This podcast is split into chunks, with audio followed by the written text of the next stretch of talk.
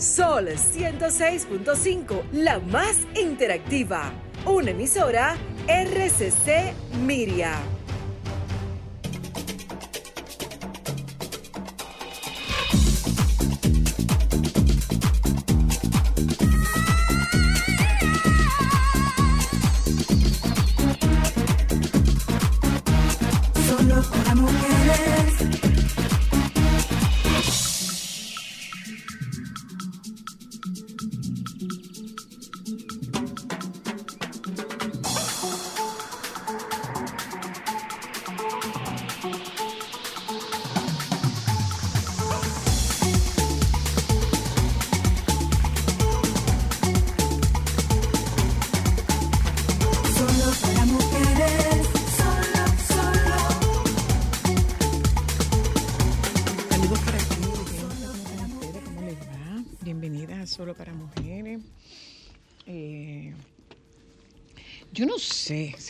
Señores, pero es en mayo que estamos, ¿verdad?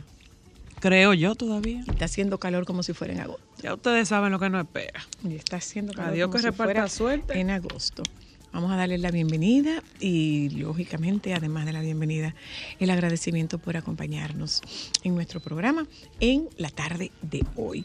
Lunes, día 9 de mayo. 9 de mayo. Wow, señores, ayer, ayer conmemorábamos nosotros 51 años de la muerte de mi papá. Así mismo es. 51 años de la muerte de mi papá. Como pasa el tiempo, señor. Así es, pasa, pasa, pasa, pasa.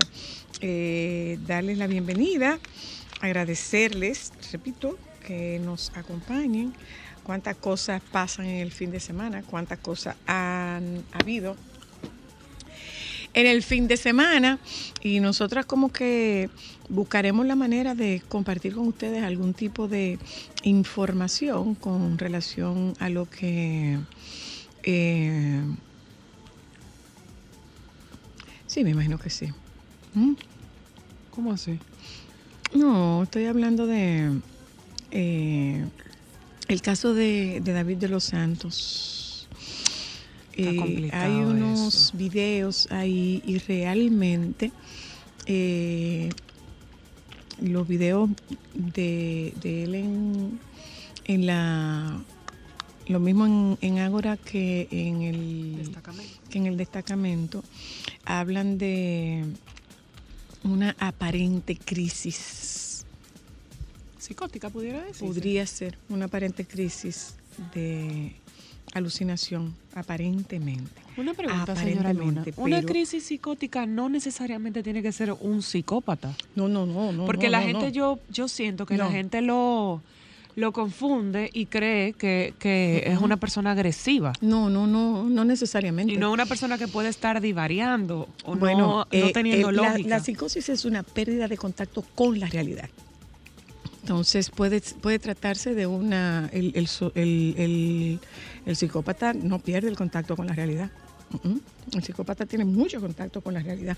de más, diría Pero yo. en el caso de este, lo que, lo que aparenta ser es que hubo ahí una crisis eh, disociativa, aparentemente. Hubo una crisis disociativa ahí. Y todo indica que eh, aquí no hay, y si hay, no, no está en todos los, no está en todos los destacamentos o no tienen un no tienen una capacitación para lidiar con detenidos con, con temas de crisis de salud mental.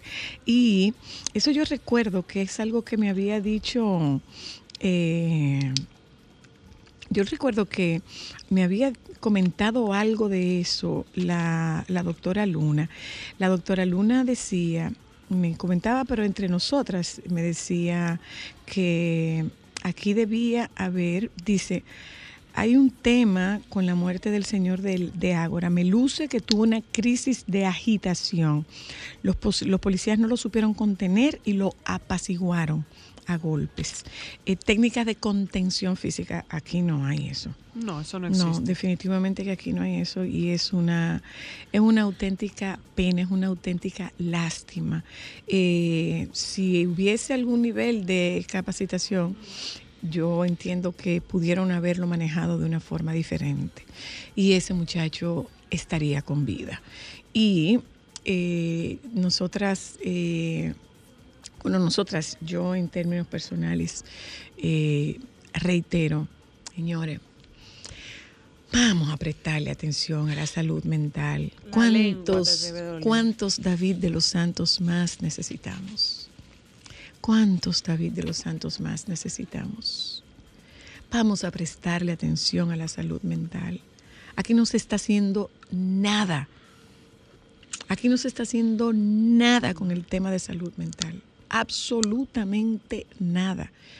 Y si acaso se está haciendo, lo están haciendo de forma muy subrepticia, o sea, que no se entere el resto de la humanidad de lo que estamos haciendo. La salud mental es la cenicienta de, en materia de salud en este país. Y definitivamente que hacen falta psiquiatras, hacen falta psicólogos, hace falta gente entrenada para intervenir en crisis. Estamos todavía viendo apenas, apenas la, la punta del iceberg de lo que se ha venido anunciando desde que tuvimos la pandemia, desde que tuvimos aquel cierre tan, tan violento, aquel cierre tan eh, eh, eh, dramático, porque fuera dramático para nosotros. Desde que se fue reduciendo la capacidad de movernos, se nos fue reduciendo la capacidad de interactuar, se, se venía diciendo que la segunda gran crisis de salud pandémica sería el tema de la salud mental. Y lo estamos viendo. Lo estamos viendo, los que hacemos, eh, lo que hacemos eh, terap- psicoterapia, lo estamos viendo porque nunca antes nosotros habíamos tenido esta cantidad de gente diciendo que se siente ansiosa.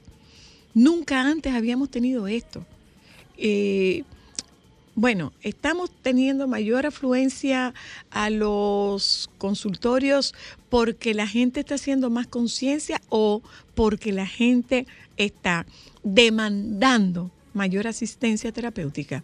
Yo creo que se unen los dos factores y que nosotros no estamos dando la respuesta necesaria a nivel a nivel eh, eh, eh, público. No estamos dando respuesta.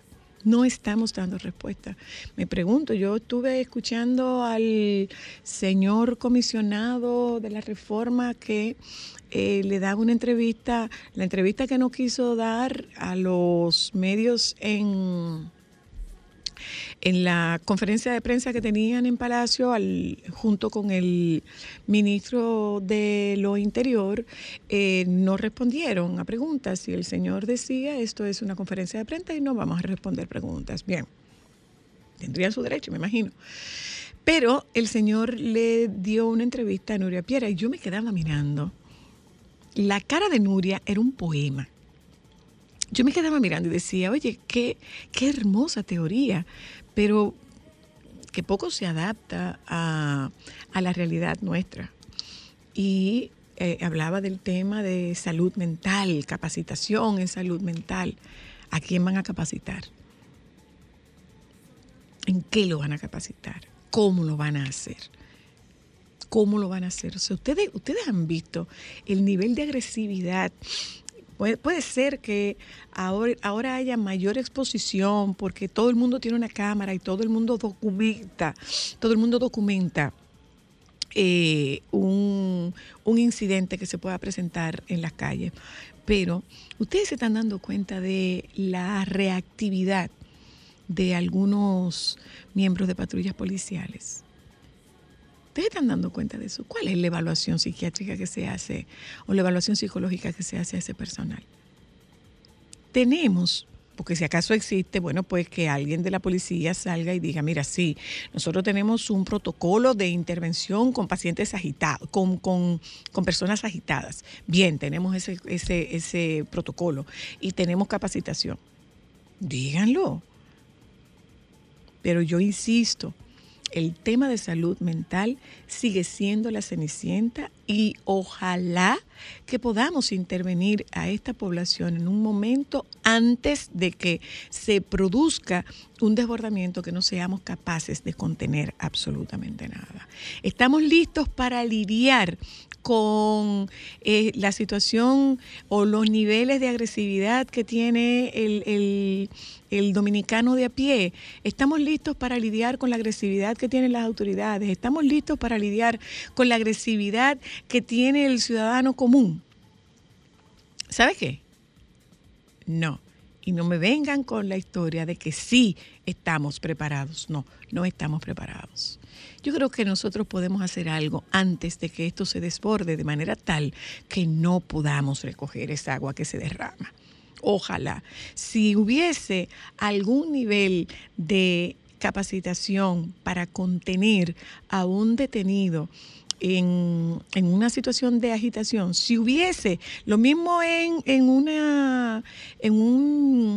establecimiento privado que en un destacamento policial, si hubiese una capacitación para eso, probablemente la historia de David de los Santos tuviese un final diferente.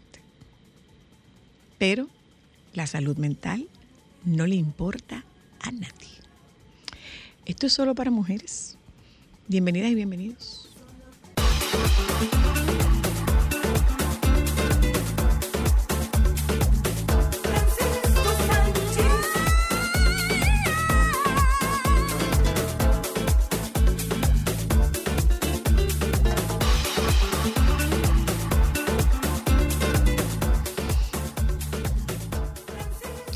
Saludos, baby. Buenas tardes. Ay, buenas tardes, ¿cómo está? Las hay con suerte. ¿Qué pasó? ¿Y cómo tú tienes suerte? ¿Qué tú hiciste? ¿Cuál es tu suerte? No, no, no, que las hay con suerte, porque quise mencionar eso Ah, ok. Ah, ok. Ah, ok.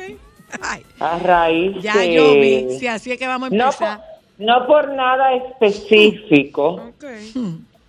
Ajá. Miren, no, no por nada específico, sino que hemos estado hablando en la oficina de eso, de que las hay y los hay con suerte también. Y las Ah, hay sí. y los hay dichosos. Ajá, porque nada más hablamos de las, pero y los. También hay de eso.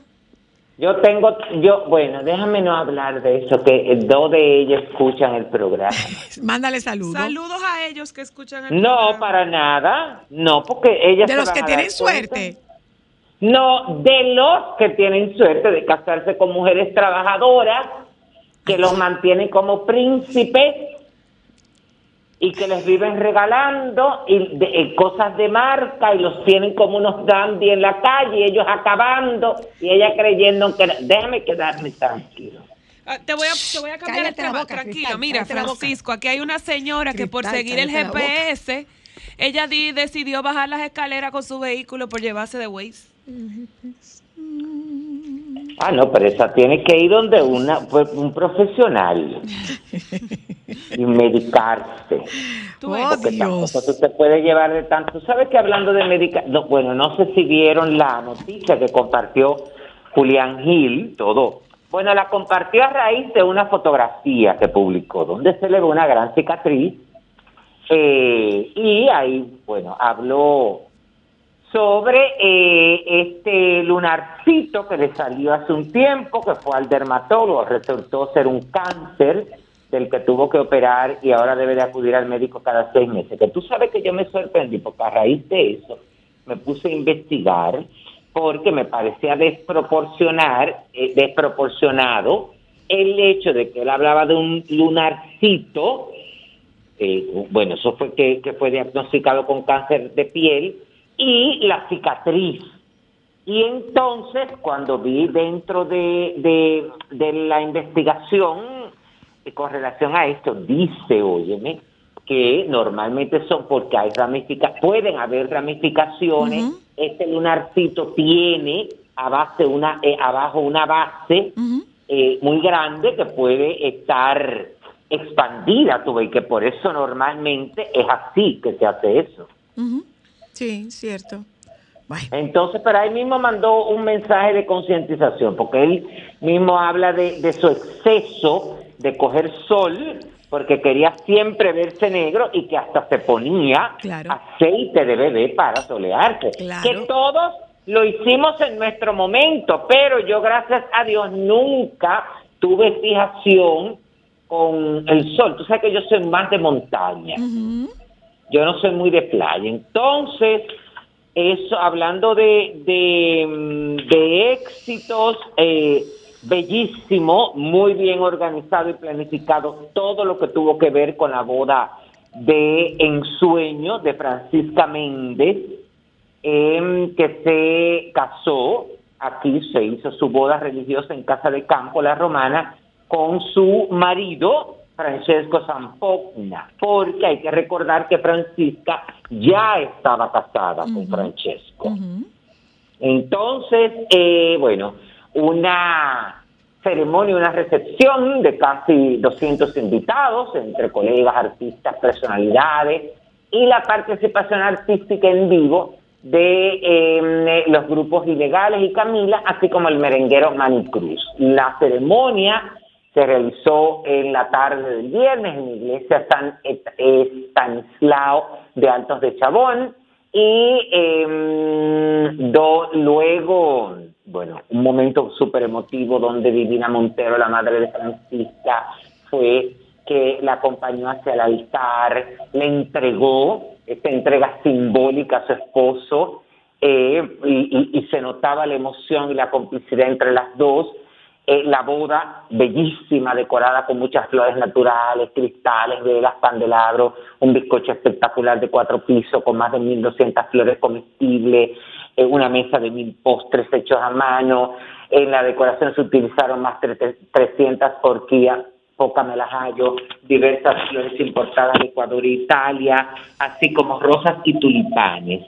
Eh, era una, una boda, como ella la, había soñado, una boda de princesa, y ella quiso tener presente eh, sus raíces, su ciudad eh, natal, eh, Asua, donde nació hace eh, 33 años, y se construyó en el escenario eh, un, algo inspirado en lo que es la glorieta del parque eh, de esta ciudad que la vio nacer. Eh, muchas fotografías y videos que vimos eh, que compartieron muchos de los invitados, pero sobre todo las imágenes que compartió Jochi Persove, que fue el fotógrafo oficial y quien suplió a los medios internacionales de las fotografías, que espero que también le den su crédito, tú.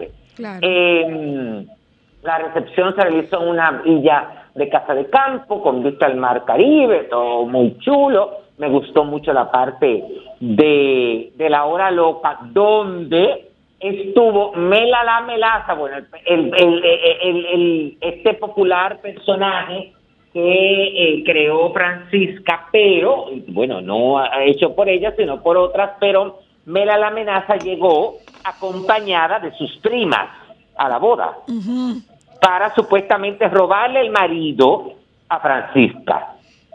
Ellas aparecieron de paracaídas, pero fue muy muy bonito. Eh, ahí estuvo involucrado, do- bueno, estuvieron involucrados dos personas en esa en esa parte. Richard, que se encargó de ese montaje y de la coreografía, eh, pero todo esto tenía que ver con la compañía de Alex Aviñón que se encargó también de, de todo lo que fue la hora loca y todo ese tipo de cosas. Eh, mm, eh, bueno, lo, lo que vimos fue precioso. Francisca estuvo eh, muy bonita porque eh, lució em, tres vestidos. El primero, que fue con el, este vestido tradicional de novia con el que se casó, eh, eh, fue un vestido de chic parisien, eh, completamente blanco, bordado en toda, eh, un escote profundo, con cola, velo largo, bueno, como e- era su sueño.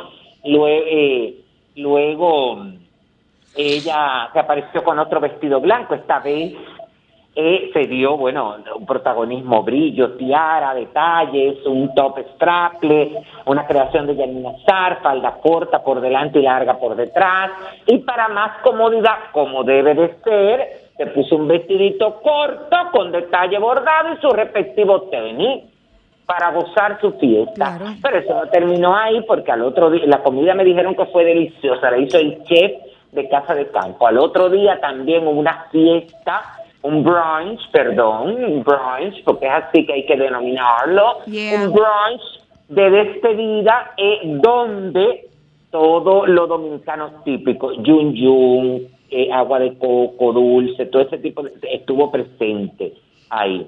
Eh, no sé, bueno, ¿qué algo van a decir algo? No, te estoy escuchando hacer la crónica, baby. No, no, no, no, ya, ya, no, que le iba a comentar ustedes, ay Dios mío, porque la verdad es que uno tiene que oír muchas, bueno, eh, Karen Yapor que fue y recogió las flores que dejaron y lo subió, después eh, publicó que, ¿cómo es que se llama esto? Una, una ima- un, un video de ella y el marido esperando que terminaran de hacer donde se estaba haciendo el brunch, Ajá. la despedida, para ellos poder entrar o, o buscar un pedido y todo ese tipo de cosas. Pero Francisca fue más lassi. Y le invitó, claro que sí.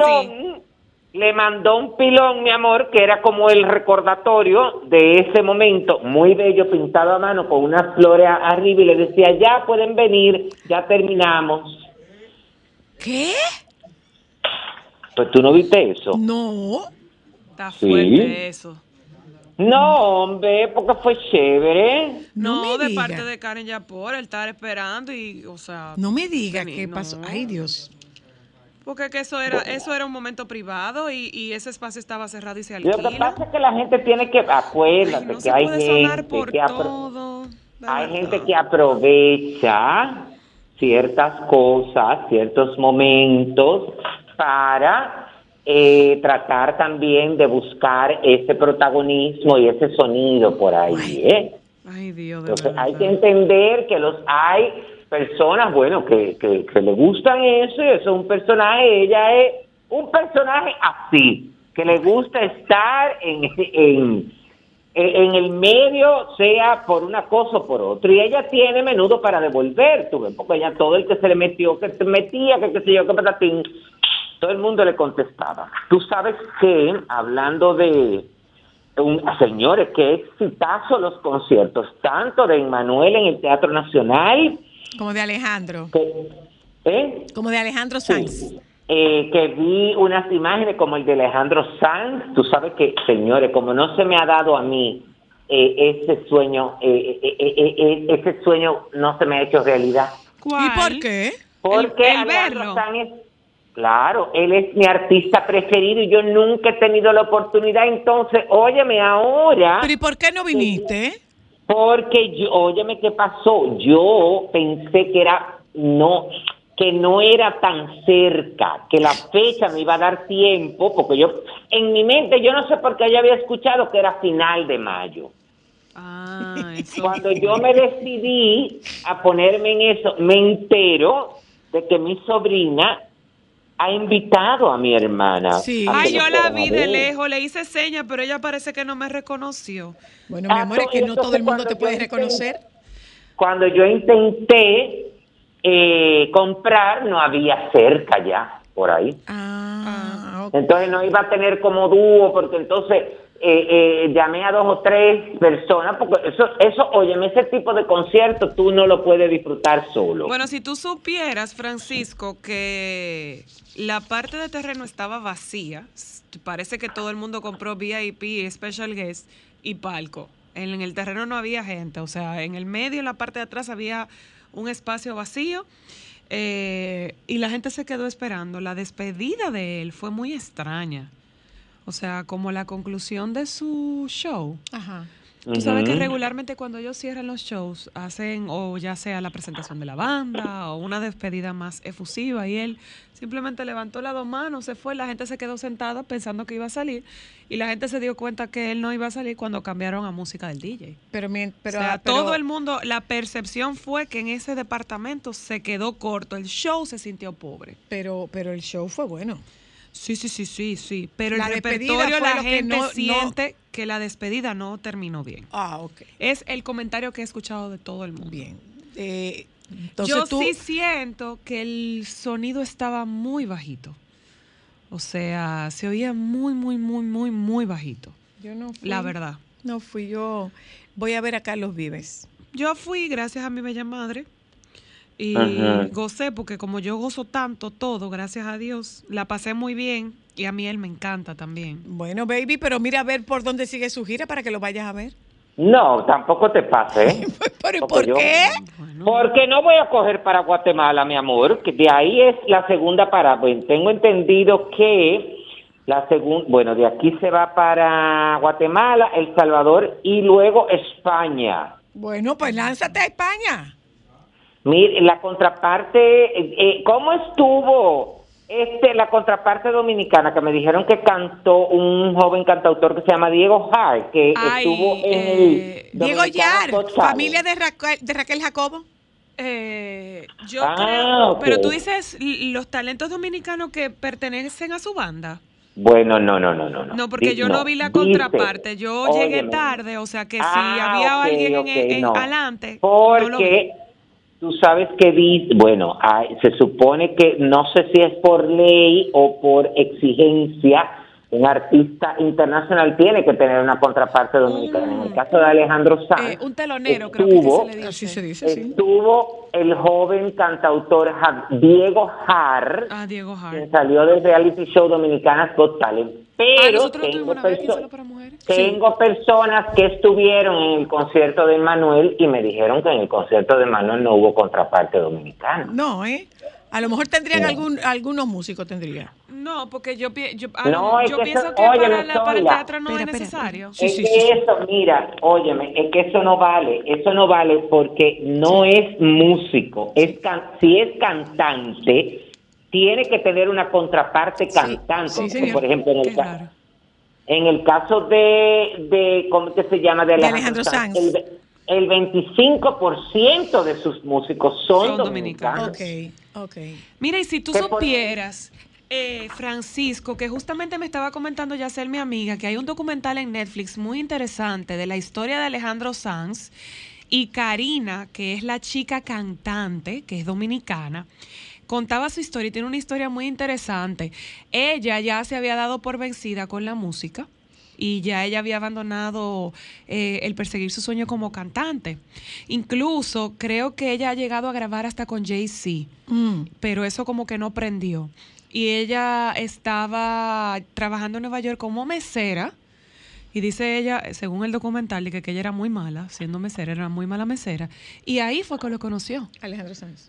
Ahí fue que conoció a Alejandro Sanz en un restaurante, creo, o en, o en algo coyuntural. Y ella no estaba segura, pero algo le dijo que, que persiguiera, como lanzara. que se lanzara, porque obviamente ya había tenido una primera decepción y dijo, bueno, pero vamos a intentarlo otra vez. Y al sol de hoy dice que es lo mejor que le ha pasado a su vida y que él como jefe es un ser humano maravilloso. Incluso ahí en el documental dice que él, una parte de su rutina, 45 días antes de empezar la gira, eh, él se lleva a todo su personal a un lugar remoto, sin señal, como para un retiro, para hacer todos los ensayos técnicos y tratar de, de desconectarse para conectar.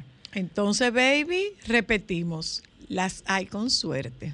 Sí. Bueno, eh, eh, además de ella está el pianista que es Chris Hierro, que me Bello imagino que tiene canta que ser familia De Henry de Hierro. estos Hierro de aquí. Sí, sí, muchacha eh, que eh, se llama Dice, dice Joan que sí. Sí, sí, es familia. Lo confirma Bueno, Joan que la- sí.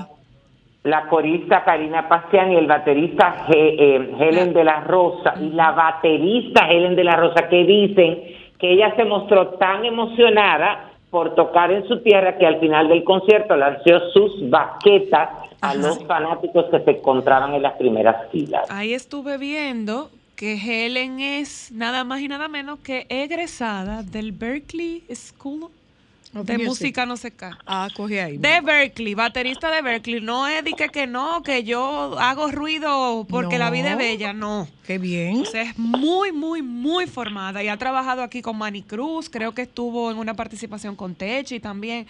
Es muy, muy buena. Qué bueno, me alegra mucho. Ay, bueno, sí. el, el príncipe Harry y Meghan Mar- Markle viajarán el próximo mes a Reino Unido para festejar el jubileo de platino de Isabel II. Se ha especulado mucho con su presencia, pero finalmente los duques de Sussex y sus hijos Archie, que cumple este viernes tres años, y Lilibet, que cumplirá su primer año durante los festejos, estarán presentes en las celebraciones por el- los 70 años en el trono de la monarca que tendrán lugar del 2 al 5 de junio.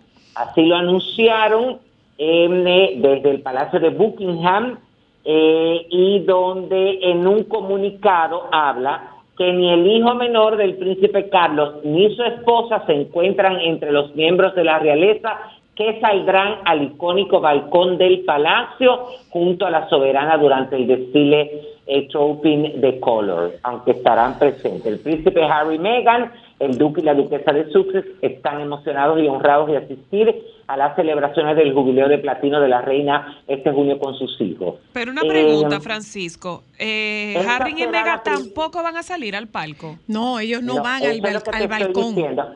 Acuérdate que al balcón solamente salen los los Sí, miembros sé qué. Los miembros No, de la familia. no. Los miembros directos y los miembros eh, del- y ellos renunciaron a ese privilegio. Exacto, Claro. exacto. Por eso no salen al balcón. No, es que lo están excluyendo. Di que no sino es que lo están aqueroseando. no, mi amor. Ellos fueron los que tomaron su decisión de no pertenecer a la monarquía inglesa. Eh, ellos estarán ahí, pero también se habla de que eh, el príncipe Eduardo no va a estar, ¿eh? Tampoco. Tampoco saldría al balcón. Bueno, tiene su, tiene, tiene, su tiene su situación. Sí, sí. Dicen que ni el príncipe Andrés ni ellos saldrán a disfrutar del desfile junto a la reina, ni saldrán al, bal- al balcón. Mira, eh, Porque, ah, aquí está la información, dice, óyeme, que tantos los que desfilan como los que salen al balcón son miembros de la familia real que desempeñan labores institucionales de representación de la corona, Ok, como el príncipe Carlos, su esposa Camila de, Con- de Cornwallis. el príncipe Guillermo, la duquesa de Cambridge y sus hijos, los príncipes George, Charlotte y Louis. Honestamente yo creo que bueno, pero yo le no, eso a- él renunció a eso. Claro, él debe estar feliz de no estar Él ahí. renunció a eso realmente. Él debe estar feliz de no estar ahí. Bueno, pero tú sabes que una come que Y el otro- y el- una cosa y el- que yo que y otra cosa que venga. Una, Una cosa es con guitarra y la otra es con violín, pero además dicen óyeme qué pasa, en el momento tú puedes estar muy seguro, pero en el, óyeme, ya que tú vas a estar en ese ambiente, ya que tú vas a estar celebrando, ¿tú crees que ellos no van a querer también tener su protagonismo? Bueno, hubiesen querido, Ahí pero yo creo que creo que de alguna manera están teniendo un protagonismo, pero es un protagonismo antagónico. Diferente. Ajá. Por no estar. Por no estar. Están, Sí, pero dicen, dicen otros especialistas que es eso tampoco, porque ellos no quieren que la prensa se concentre en, En ellos. ellos, Pero no te creas, déjame decirte, yo no, yo no sé si tuviste que le suspendieron una serie a Megan de sí, Netflix. sí señor, sí señor. porque eh, tú sabes que parece que la cosa no tan bien, como han surgido tantos de estas plataformas, la cosa no tan fácil ahora para los chelitos y los suscriptores. ¿eh? Ya lo sabe. Y si tú te pones a ver esta serie, señores, se le paga y cuestan como si fuera una película de Sí, Hollywood. claro, Sí. claro que sí. Totalmente. Claro que sí. Entonces, no es lo mismo, mi amor, y te- esa, porque si tú comparas una suscripción con una mm, con una bo- con un boleto de de cómo que se llama esto, de ir al cine, hay una diferencia. Bueno, Entonces dice, se le, está, ay, se le está complicando la situación. Sí, mira, esta es una noticia que la verdad es que a mí me llenó mucho de emoción cuando la leí esta mañana, que lo del cantante Maluma, que da por gracias lo que por gracias ha recibido y va a invertir más de un millón de dólares para construir viviendas a favor de los más necesitados en su natal Medellín, en Colombia. Me encanta cómo se llama el proyecto. ¿Cómo que se llama? Se llama Una House, pero H-A-U-S, Ajá. una house para Medallo City. Ah, qué chulo.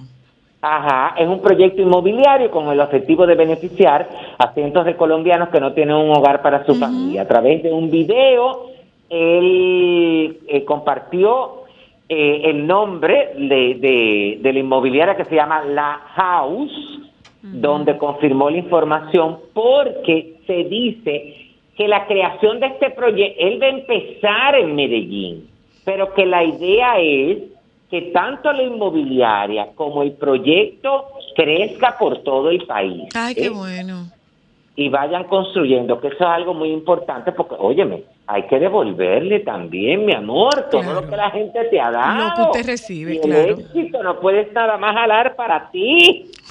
Pero ¿y qué es lo que tú tienes te pasa, Francisco? demasiado, no, que me, óyeme, que iba a decir una palabra descompuesta. Sí. Óyeme, que si tú haces una evaluación, Señores, pero oye, ¿cómo que está hablando? No, no, Ay, Dios. cristal, si ustedes hacen, óyeme, una tabla de los artistas óyeme, que se han beneficiado del público y los y, y- y- y- y los que han devuelto Y no devuelven. No, no, no, no llegan a amor, 80. no devuelven nada Sí, Eso es verdad. Es verdad, es verdad.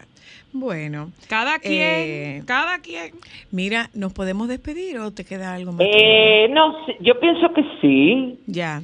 ¿Qué te queda, que- baby? ay no mira una cosa Claro, ¿Tú sabes nunca y no es blanco, mi amor. Salió la información de que Bad Bunny, mi amor, que está haciendo historia con el lanzamiento de este álbum Un Verano Sin Ti, se encuentra entre las 20 más lucrativas giras del mundo en el puesto número 2, por debajo de Coldplay.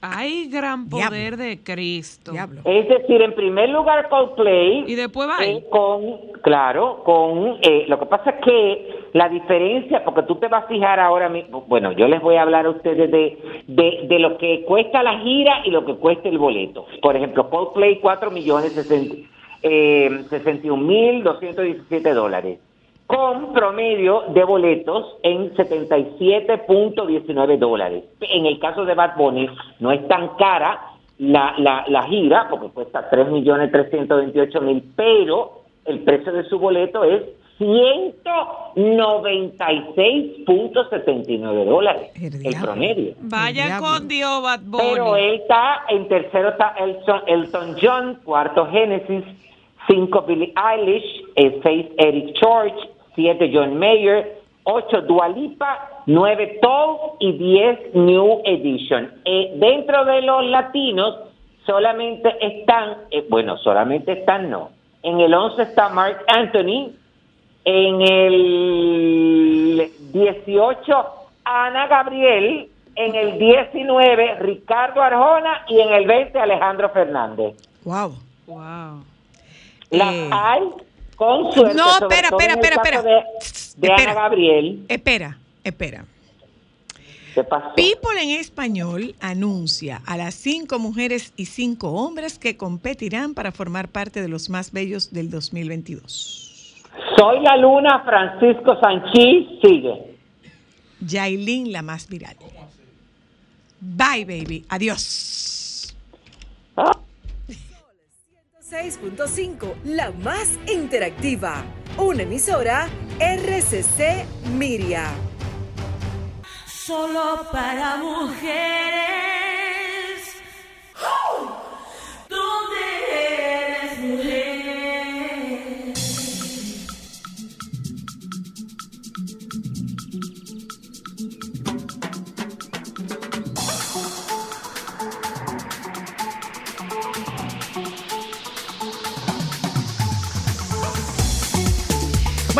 saludos, buenas tardes otra vez, doctora Luna. Hola. Eh, una cosa, doctora, una cosa. ¿El locrio con habichuela o sin habichuela para Sí. usted? Ay, con No, habichuela y con con habichuela Y con habichuela y una ensaladita y una ensaladita verde y una ensaladita verde con un repollito No, mariadito porque eso es con un vinagre no es un arroz con Y- y- habichuela. No. Y frito, y No, frito, no, no, no, no, y no. frito maduro. el locrio el Con habichuela. con habichuela, claro. Joan, tú eres y no caliente. habichuela. Mira, Claro. un locrito, ustedes. un locrito, ¿Cómo van a hablar de ah, eso un locrito ahora? de chuleta a media tarde. Con habichuela también. Pero por Con supuesto. Pero por, si pero por supuesto.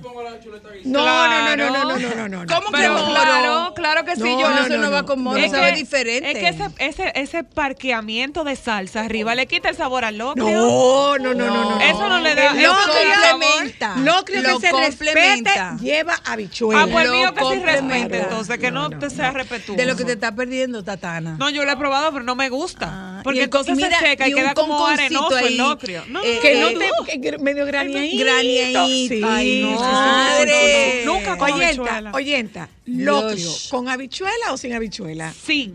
No. Eh, la- doctora hace las habichuelas que se hacen en casa de la doctora, la habichuela con dulce de la casa de la doctora son Ah, con grano. Pero que ella no la hace con usted.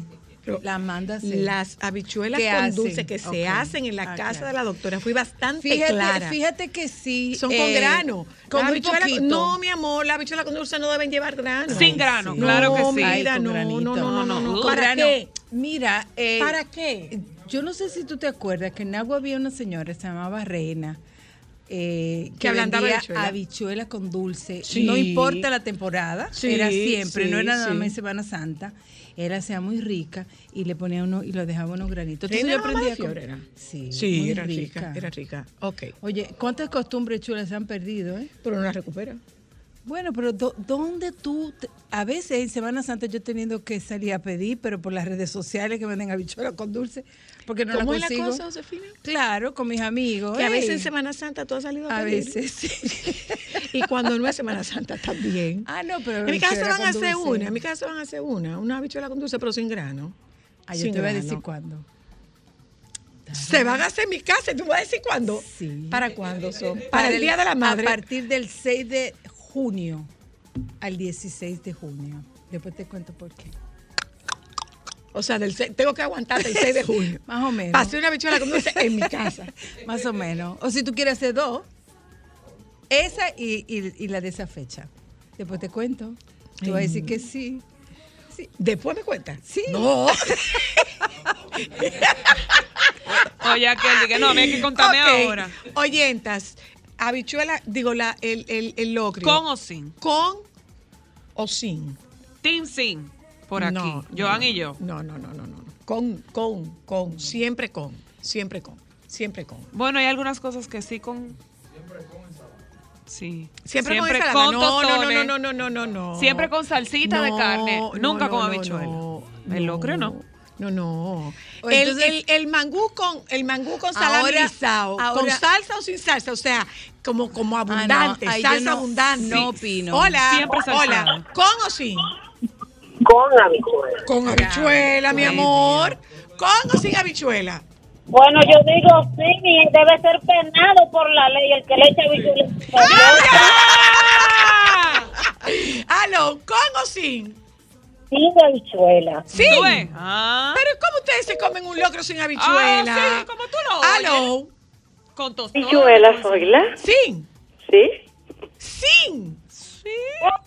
No, no, no, no, no, no. La- Hay que someter una investigación exhaustiva todo el que dice que sí. dividido. Hola, Buen- buenas tardes. ¿con o sin? Te- Tengo 37 años de edad, soy del este y nunca en la vida me lo he comido sin habichuela. ¿Sin No habichuela? Una pregunta. Eh, siempre con habichuela. Y el mangú, como tiene mantequilla y tiene otra cosa, no es bueno salsearlo, ¿no?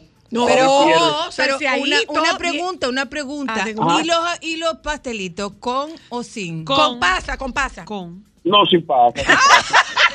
Con pasa. No era para ver si Hola, aló. La pasa pega con todo. Con habichuela, naturalmente. Claro. Mm, No. Ay, Con habichuela, con habichuela, salseadita, esa habichuelita. Rico. Hola. Soy la, eh, lo que pasa es que hay que dirigir la pregunta. De Ah. ámbar, de cristal o ámbar para acá, la mayoría no come habichuelas.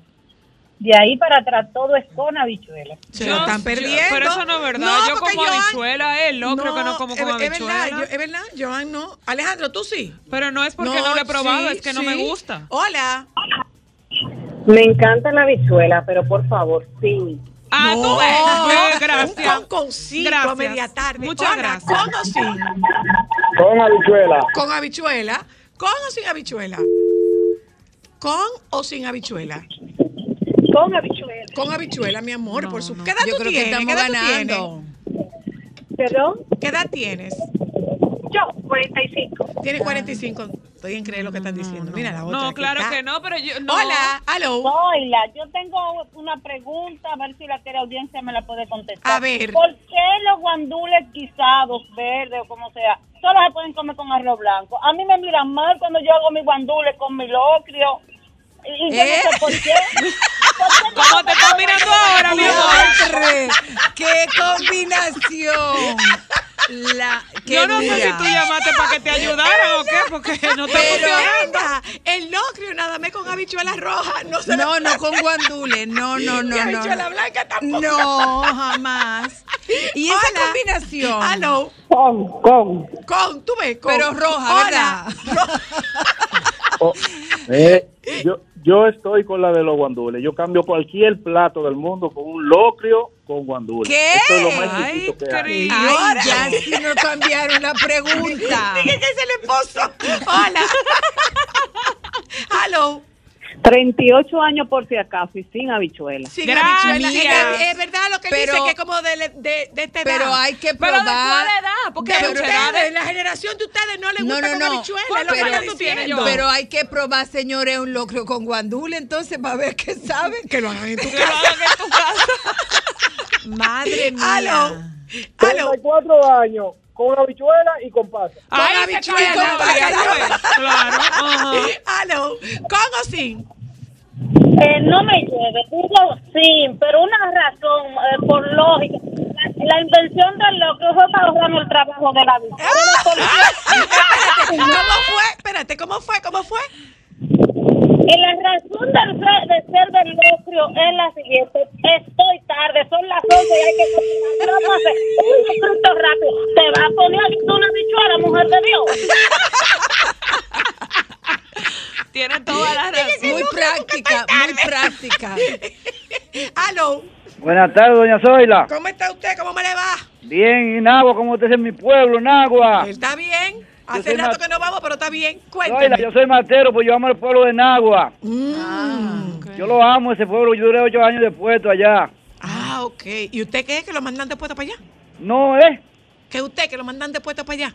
No, de hace mucho tiempo yo fui de la guardia. Ay, Ah, Dios. Usted- ya. Mire, doña ¿Pero Zoila. usted no es guardia allá? No, señora. No, señor. Dígame a ver. Mire, Dígame. ¿tú sabes lo bueno que un locrio con ensalada nomás? que habichuelas? No, pues? me voy. Mire, carajo.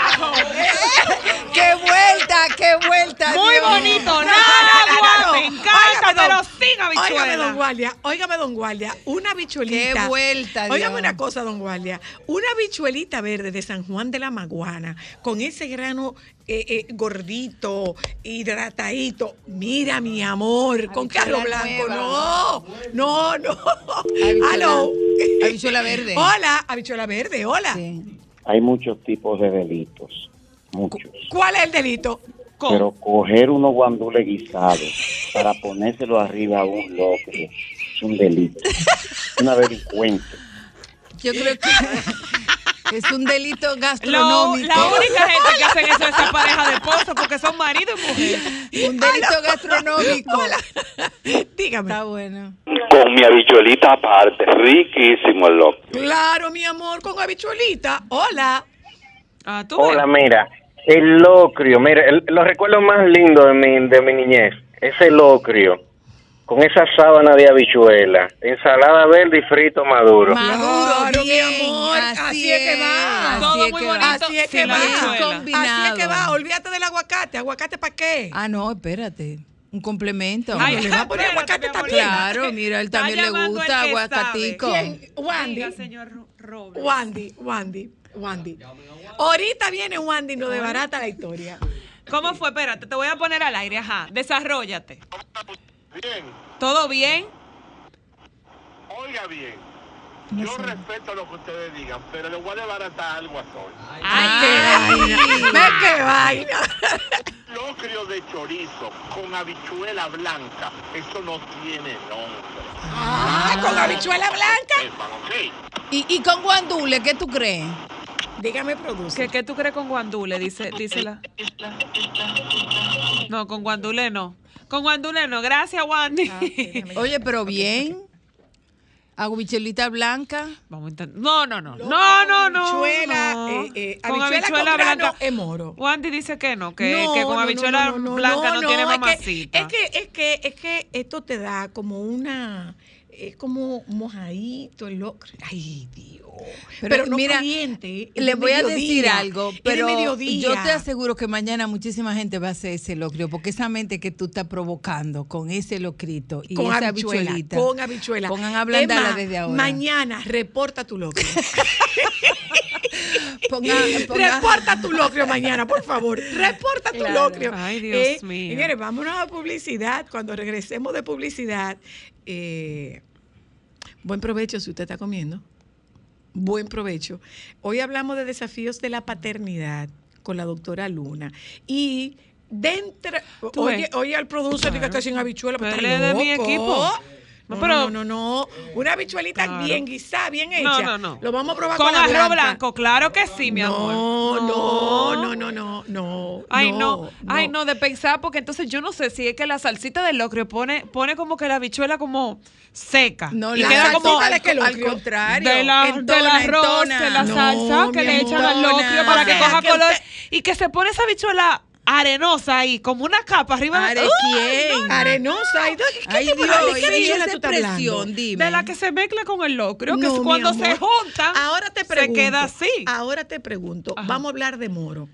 Claro. ¿El moro con carne frita? Mm, sí, eso es rico. No. Claro que sí, eso es bueno. El Ay, moro tiene que ir con algo que se salse. El moro lleva salsa, No necesariamente. por supuesto. Es Por bueno. supuesto. Ay, ves, o sea, válidas. un pollito guisado y esa salsita por arriba. Ay, claro del que moro. no. Claro, Oye, el amor. producer dice que la comida más triste del, del universo es el moro. ¿Y por qué tú No, dices eso? Eso no. es bueno. Y Marcia hace uno con coco. Mi favorito es la bichuela negra. me Siempre, encanta. siempre, También. siempre. Su platanito maduro al ladito. A cuarta. Su platanito maduro a cuarta. Pero el moro no se hizo para comerse seco. Eso hay que salsearlo. Salsearlo. Ya volvemos. Solo para mujeres. ¿Dónde eres mujer?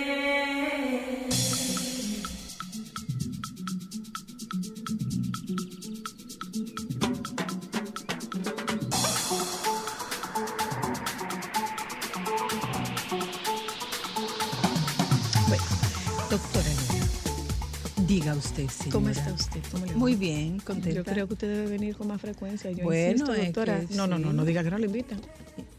Bueno, no vamos a entrar en esa discusión. tenemos que Muy la agradecida discusión. por la invitación. de Mande- venir. sí, pero resulta que nosotros habíamos hablado de que usted debía estar aquí con más frecuencia.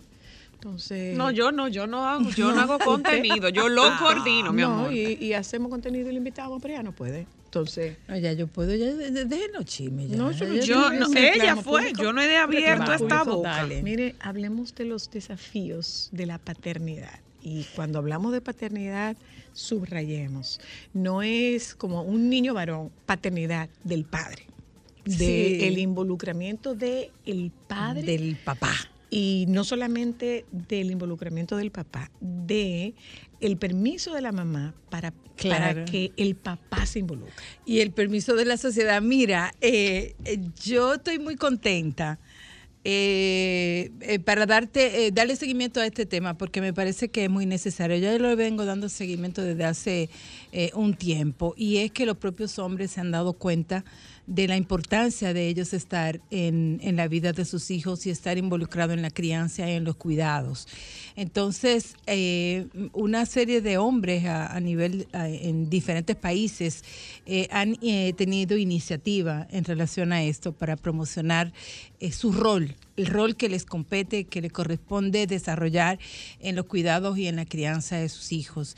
Y lo bueno es que hay muchas investigaciones, muchos eh, estudios científicos que están demostrando y que han demostrado la importancia de los papás en la vida de los niños, por muchísimas razones. Y, y una de las cosas más eh, eh, que, que más está eh, sí, a- hablando es como, primero, esa, esa cultura machista, esa masculinidad hegemónica que limita a los hombres en relación a su expresión de su emoción, en de que los hombres también pueden tener cuidado. Y eso que tú planteas, que las mujeres muchas veces no le dan permiso, tiene que ir, ver eh, con esa construcción de la masculinidad, con esa idea de que los hombres no tienen la capacidad, no tienen la forma de cuidar a sus niños pequeños.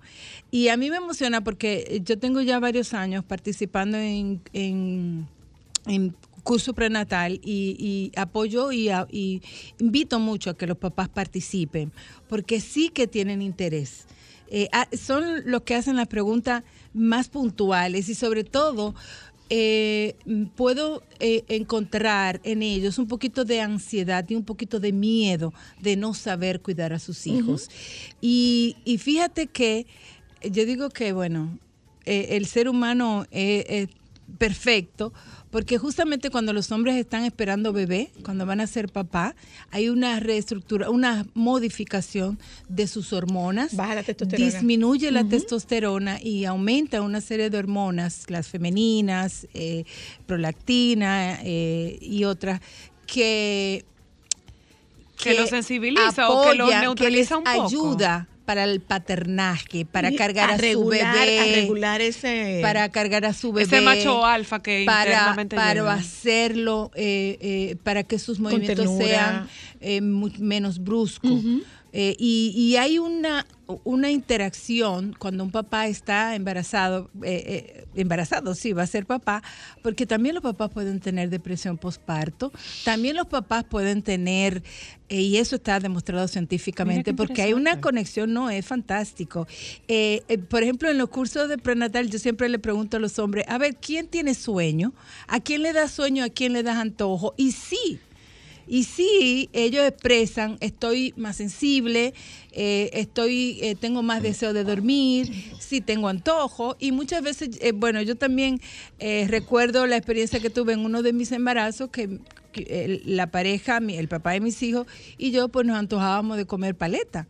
Y ciertamente nos comíamos entre los dos seis paletas en un rato. Doctora Luna, una pregunta. En el caso, por ejemplo, de este proceso tan importante de, un recién nacido, que es el tema de la lactancia, eh, ¿qué tanto nivel de frustración o, o de no poder crear ese vínculo puede sentir papá? Porque evidentemente eh, ese es un proceso muy demandante en el que sí o sí mamá es la que tiene que dar ese soporte.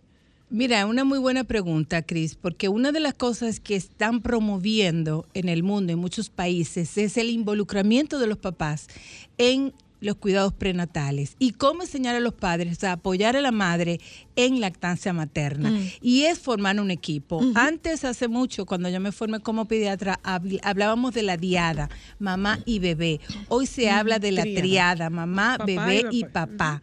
Entonces, cuando un papá está sensibilizado sobre la importancia de la lactancia materna, son los que van a apoyar, son los que van a inclusive a, a- a ayudar a que la mujer pueda tener una lactancia exitosa y sobre todo eh, van a ir a a callar esas voces que le dicen a las mujeres, tú no puedes lactar, tú da poca leche, eh, ese muchacho Ese se va a niño no morir se de está hambre llenando. porque no se está llenando. Y, bueno, es otro tema para hablar de la lactancia materna y de los mitos. Que ahí usted es la real rol-. Pero el rol de los papás es fantástico cuando los hombres ingresan a una sala de parto y participan en el nacimiento de su bebé, que dicho sea de paso no es un privilegio, es un derecho.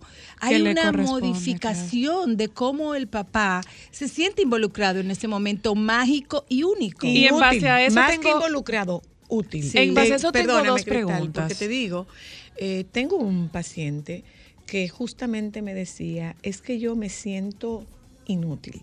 Y buscando la manera de redirigir ese discurso, eh, yo le pregunté, ¿en qué consiste tu trabajo? Y él dice, bueno, yo le doy la leche de biberón, eh, la leche materna en biberón en la noche, porque yo me duermo más rápido. Entonces, eh, yo puedo darle la leche y concilio el sueño más rápido que la mamá. Entonces, por esa razón, yo asumo el turno de la noche. Y yo le digo, ¿y tú quieres algo más útil que eso que tú estás haciendo? Entonces él dice, lo que pasa es que yo veo que mientras ella está ocupada, yo puedo estar fregando. Claro, eh, eh, Entonces lo- es, vamos a Sí, dividirnos la exactamente, función es a la- partir de nuestras habilidades. Claro. La habilidad de este papá es conciliar el sueño más pero, rápido. pero fíjate una cosa, que también las habilidades en los hombres se pueden ir pro- eh, enseñando. O sea, porque ¿qué sucede? Cuando una mamá dice, ay, es que él lo va a dejar caer, ay, es que él es muy brusco, ay, es que él Yo lo tengo, mueve rápido y brusco y pero, juega pero muy hemos duro. visto que el, cuidado de un bebé es completamente distinto cuando es el papá y cuando es la mamá. Yo, por ejemplo, en ese sentido, siempre, siempre sigo mucho a Angie, que me da muchísima risa porque su esposo es danés y se queda con la niña muy buen papá, pero cuando las viste, las disfraza y ella deja que las disfrace. Bueno, pero La también como dice, el- o sea, la viste ella como dice, puede. ella dice, mi concepto de cómo se tiene que combinar es diferente al de él, pero yo lo dejo que la disfrace y le ponga lo que quiera porque él está asumiendo su rol. Pero no vamos más lejos, vamos con Ámbar y con, Fran. y con Fran. Yo recuerdo una vez que fuimos al parque y Fran dejó que Mateo manejara su bicicleta solo, sin una gente atrás. Y Ámbar estaba nerviosa. Yo le dije, déjalo. Justamente, y eso es un ejemplo fantástico, los hombres tienen una manera de relacionarse con sus hijos, ya sea niña o niño, distinto a la mamá. La mamá suele ser eh, más, Más protectora. protectora. Sin embargo, esa, ese riesgo que, que los papás, Papás. le permiten tener a sus hijos es que también los hacen sentir mucho más Aventureros seguros. independientes. Ah, lo hace Una sentir ma- más seguro. más seguro y Más confiado. más confiado y las niñas se favorecen muchísimo de eso. Y fíjate una cosa, hablemos de los hombres. Cuando los hombres están al cuidado de sus hijos, están son parte de la crianza, los hombres suelen tener menos depresión, menos ansiedad, eh, menos accidente, se sienten mejor consigo mismos y sobre todo se cuidan. Aquí, aquí, eso es muy importante, para no faltarle a sus hijos. Pero, ¿qué agrega esto? Y yo creo que es un, algo que nosotros como país no lo, no lo estamos viendo. Disminuye la violencia de género, disminuye el abuso infantil. Mire, yo le, Ah, yo sí. le iba- Claro, porque es que el hombre, al sentirse parte, eh, eh, esa relación que tiene con los niños de tirarse al suelo a jugar, eso lo relaja mucho más, lo pone menos irritable, lo desestresa y entonces eso evita. Y fíjate una cosa, se ha demostrado también que hay una mejor relación íntima, porque que las mujeres están mucho más descansadas, porque hay un, un- eh, Hay un no es que equipo. él me está ayudando, No, no. Él es está cumpliendo él su rol. está cumpliendo su rol. Y muchos papás lo están demandando y exigiendo. Y cierro esta, esta parte. Eh, fíjate cómo en, en nuestro país ya está entrando como un poco en esa onda, porque hay un proyecto de ley donde se va a aumentar o se solicita aumentar el permiso de paternidad a va mi 15 días. Pero señores, ¿cuántos días le dan un nombre para Tres. permiso? Eh, Tres. ahí va mi y de pregunta. esos, tres, y de esos tres, perdona, de esos tres, dos se te van a tratar de registrarlo. Sí. Pregunta, porque eso era lo que tenía rato Ajá. tratando de preguntar. Ya. Eh, si bien es cierto, lo que yo he escuchado alrededor de mis amigas es que el mito urbano de que eso es amor a primera vista, eso se ve muy bonito en libros. Tú no te enamoras ciegamente de un bebé, tú- No. Tú, no tienes la menor idea de qué hace con esa cosa. Entonces, ¿qué pasa? Eso se va construyendo. Claro, si papá vínculo. no está en casa, Claro. ¿cómo puede construir el vínculo con su hijo? Porque lo obligan a de una vez cumplir su único rol socialmente, que es el de proveer. Fantástico, Cris. Mira, eh, hay lo que se llama el apego, es ese vínculo que hacen los bebés con las personas adultas que los cuidan. Generalmente ese vínculo se establece con la mamá. Y obviamente el proceso de enamoramiento se da en los primeros días. Por eso yo siempre insisto a las mamás y a los papás, oigan, dejen lo social, mm, enciérrense con su muchachito y su- o su muchachita y conózcanse. Y ese proceso se va dando. Entonces, el hecho de que el papá cambie pañal, aprenda a bañar, a cargar, a dormir, lo hace ser una de esas figuras de apego.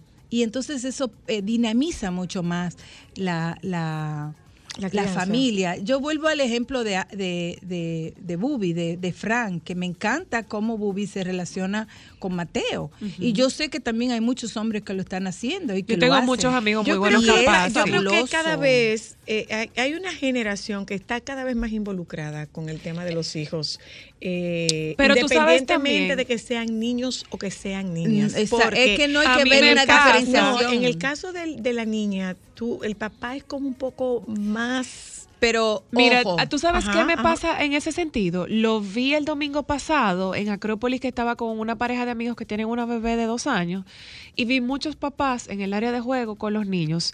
Vi la necesidad de esos papás de involucrarse, pero también vi a las mamás dejándolos. claro. Sin estar, no, espérate. Eh, Exactamente. Ah, torna, mira. Pero quiero retomar esto de la niña. Mira, en una de, de mis charlas para, papá- de para padres, en los cursos prenatal, me, me, me sensibilizó la pregunta de un papá.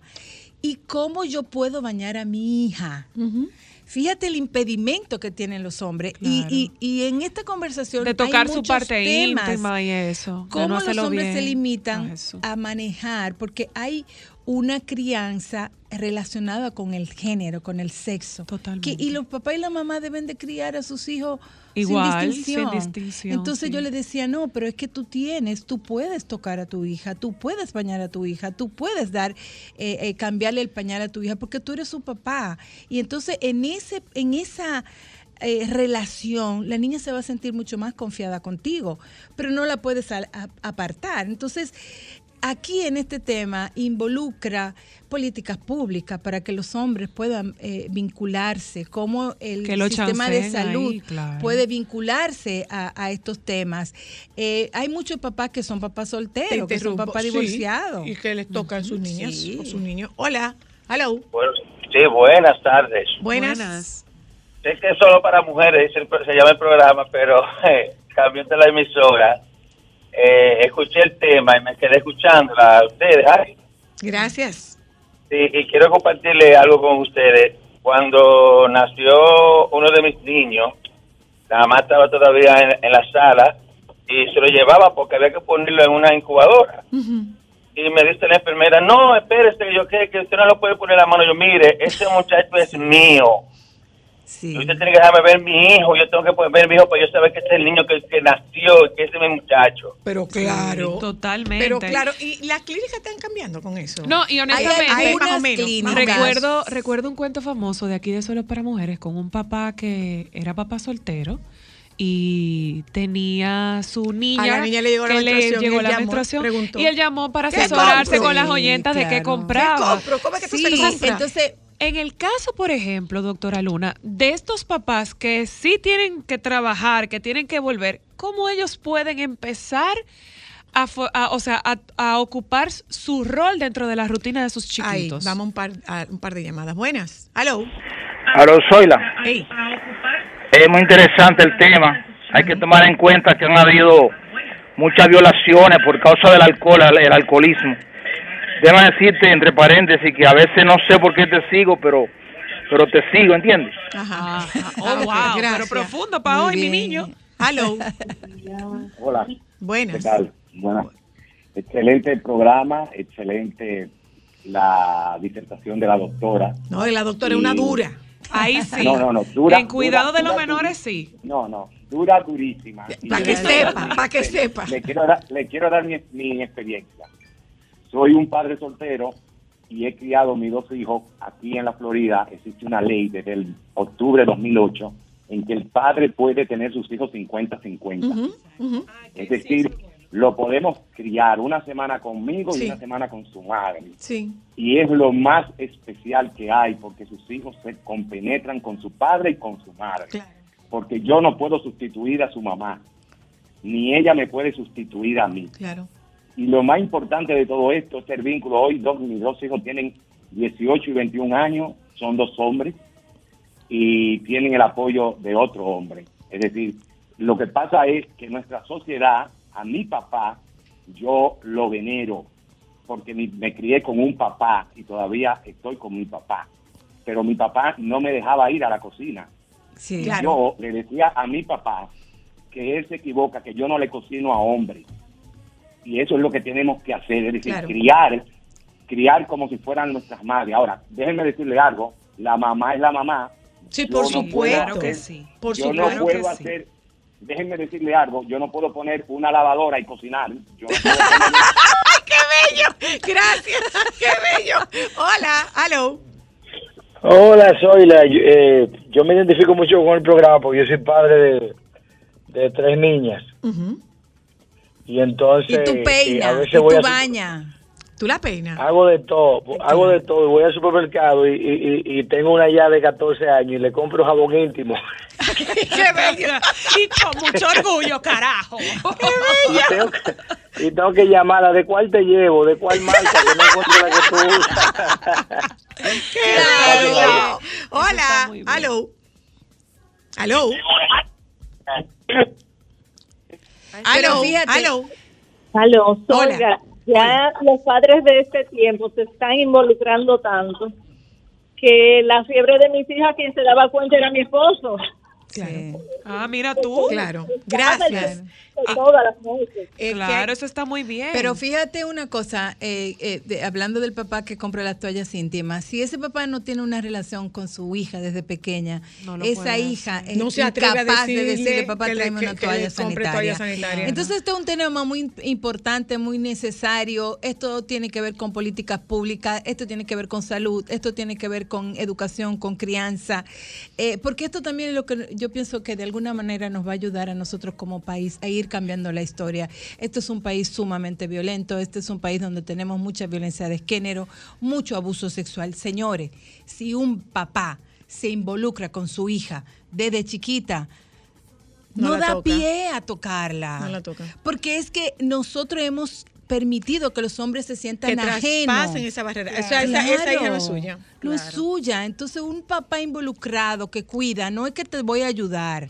Eso, es- vamos desde el No, mismo lenguaje. claro. Él me ayuda con los No, muchachos. es que él le me, toca. Él, él, él- él me ayuda. él me ayuda. deber, No, no me ayuda. obligación y derecho. Pero tú sabes que hacerlo de forma tal que cuando yo te involucro, tú lo disfrutas. Claro, no Entonces, obligado. Justamente Exacto. a eso, Sí, sí. por eso volví a la pregunta de, de la rutina, ya para concluir. Sí, la rutina es justamente, eh, vamos a suponer... Papá en- no está en casa. eh, mira, ¿Cómo cojo mi en tiempo ese- para cuidar a mis En pequeños? ese proceso de embarazo, la mamá tienen que involucrar a, sus, a, los, a los hombres, hablarle, tocarle la panza, cuando vayan al médico, ir con al médico, estar pendiente, la sonografía, eh, hacer todo lo posible para participar en el parto, eh, en, en esos días que le dan de permiso, estar ahí, estar presente, participar.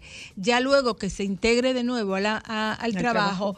También igual buscar sus espacios para él eh, participar. Llegaste a las 4, a las 5, te baña, ok, ahí te tocan el, el, el niño o la niña eh, participar, estar pendiente, llamar, o sea, no ser un, solamente un proveedor, ya los proveedores no existen solamente.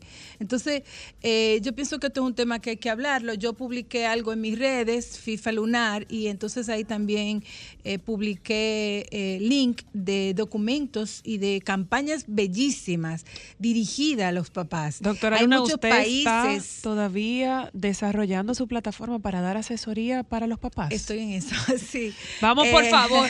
Yo voy a hacer una campaña porque usted tiene que ayudar. Gracias. Usted la sigue. FIFA Lunar. Ahí está, FIFA Lunar. Eh, Mucha información la interesante, semana próxima ¿eh? le toca volver a acompañarnos, Vale, doctora. Eh, yo yo desde, desde mi acera a lo que invito es a que cambiemos el discurso. Los papás no ayudan. Los papás se comprometen. ¿eh? Nos juntamos con ustedes mañana. Los compañeros del Sol de la Tarde están aquí. Quédense con ellos, por favor.